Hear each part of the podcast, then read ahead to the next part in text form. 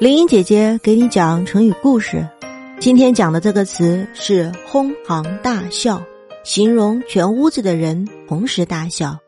故事说的是，在宋朝的时候，有个姓冯的人和一个姓何的人在一起工作。和姓何的是个急性子，姓冯的是个慢性子。一天，姓冯的人穿了一双新靴子，姓何的人见了之后说。我俩的靴子一模一样，你买靴子用了多少钱？姓冯的人慢慢抬起左脚，九百钱。姓何的一听，什么？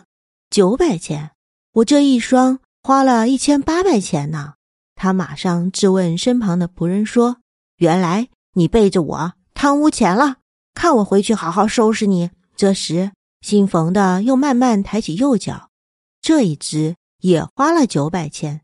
在场的人听他这么一说，立刻哄堂大笑起来，弄得姓何的人哭笑不得。这就是哄堂大笑的故事。